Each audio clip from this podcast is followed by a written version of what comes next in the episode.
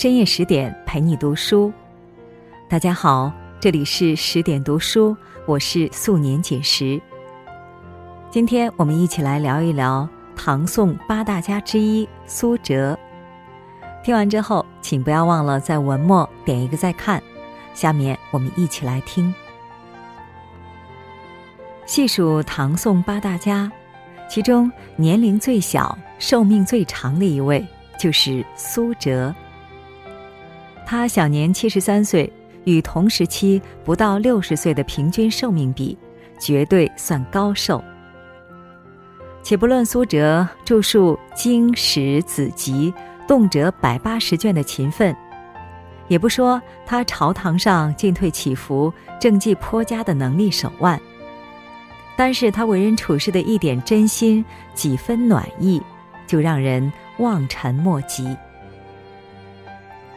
于国家，他是忠臣，也是良相；于兄长，他是软肋，也是铠甲；于子女，他是榜样，也是依靠。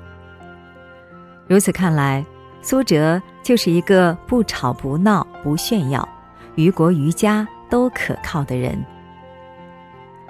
公元一六零一年夏末，暑气还未消散，但走出殿试考场的苏辙仍不自主地打了个冷战。阳光炙热，却暖不了心。他很清楚自己一时热血，将犀利的言辞付诸笔端，不仅痛陈政事得失，更是连皇上的恭敬之事都横加指责。苏辙是真敢说呀，他在答题卡上明晃晃的编排皇帝，沉湎于酒色，不理政事，不听逆耳忠言，倒是对枕头风唯命是从。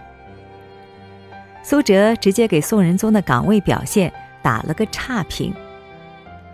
初考官胡素看见这言论，认为简直是大逆不道，必须不能及格。但副考官司马光却说，这是一篇状元榜作文。这年轻人表达了自己想说却不敢说的心声，文采斐然，勇气可嘉，和他兄长苏轼的文章不相伯仲。双方意见不能统一，于是将试卷摆到宋仁宗面前，圣意天才。皇帝面对这样的试卷，也不禁老脸一红。但彼时的仁宗已经过了知天命的年纪，本着爱惜人才、宽容仁厚的原则，压下了脸上的血色，尴尬道：“既然选拔的本意是让人提意见，如果因为提意见的对象是我，就直接淘汰，是不是有点打脸呢？”一场争论宣告结束，最终苏辙成功通过了殿试。苏辙原以为自己肯定会落榜，毕竟得罪的是皇帝。但他觉得，即便落榜也无悔。答卷虽有大不敬的嫌疑，但他的出发点和落脚点都是为国、为民、为社稷。不能因为这场考试意义重大，就忽略内心最真实的声音。谁的青春不迷茫？谁的年少不轻狂？鲜衣怒马见出鞘的年纪，哪能没点热血？能言极谏，不就是让我提意见吗？如果这时都不敢提，又何谈对国家的忠诚可靠？正所谓落笔无悔。但最终的结果是与苏辙原本的预想大相径庭。宋仁宗不仅没怪罪苏辙，反倒暗自庆幸，自己听取大臣劝谏，推迟了考试日期。仁宗甚至对皇后说：“这次殿试的收获不小，给子孙后辈物色了两个宰相之才。”李方书在他的《师友谈记》中有过关于推迟考试记录。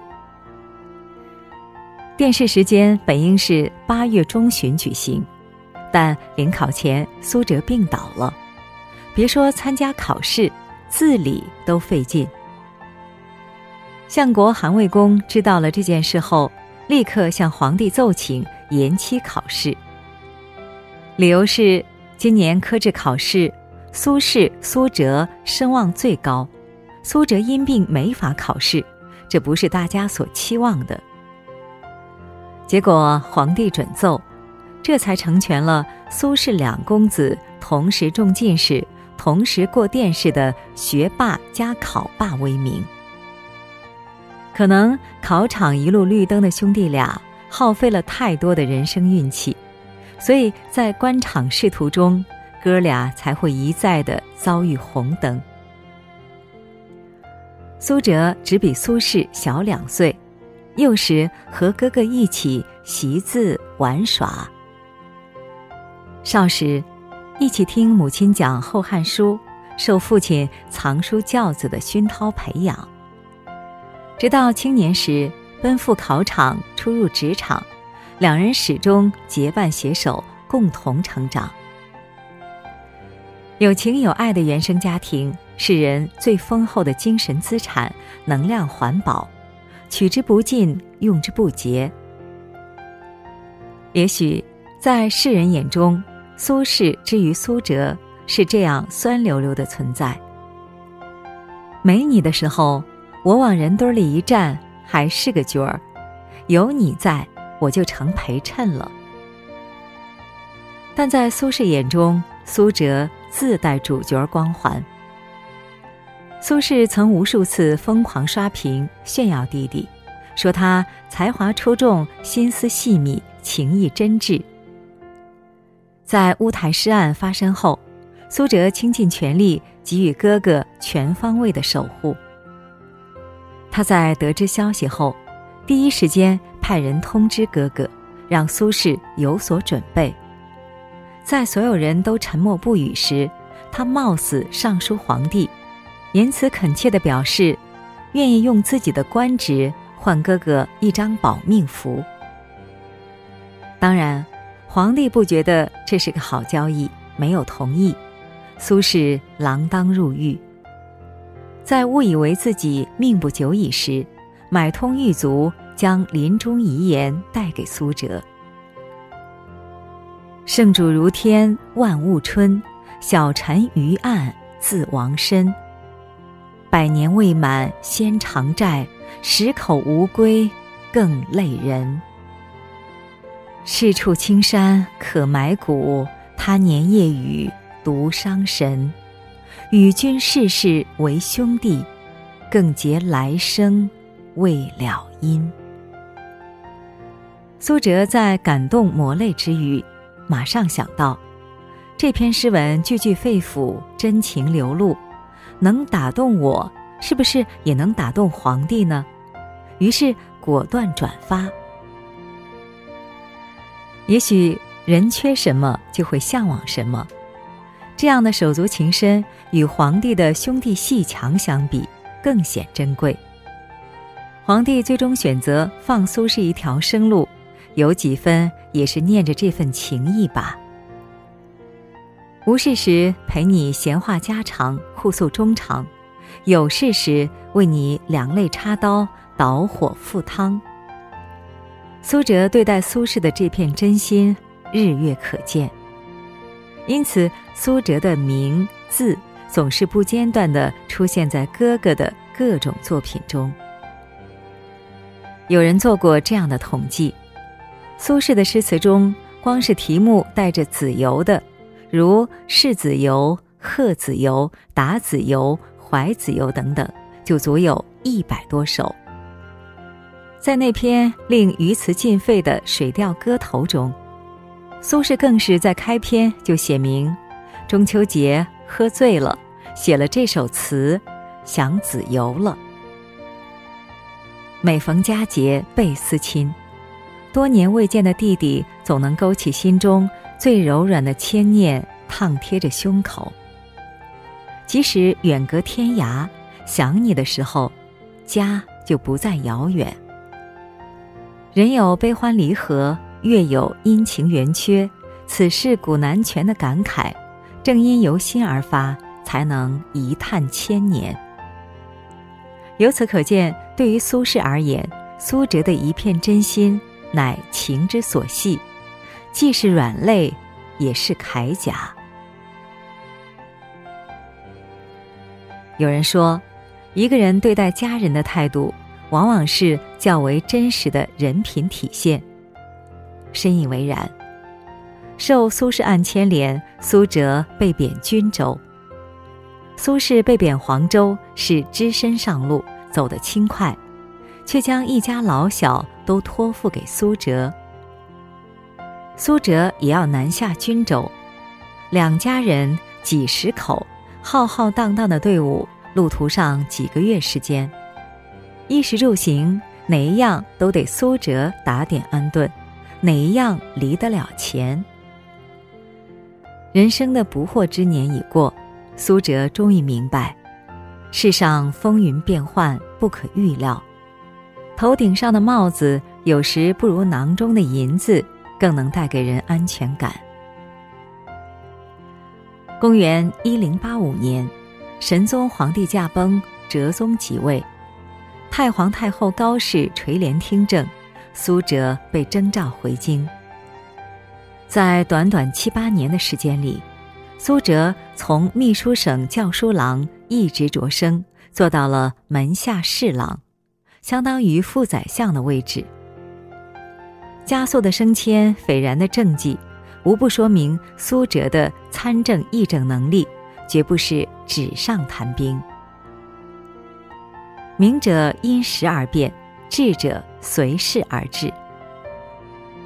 在此期间，他还曾以翰林学士的身份。出使契丹，虽达不到苏轼描述的“归来骏马换倾城”的程度，但收获着实不小，买房置地不在话下。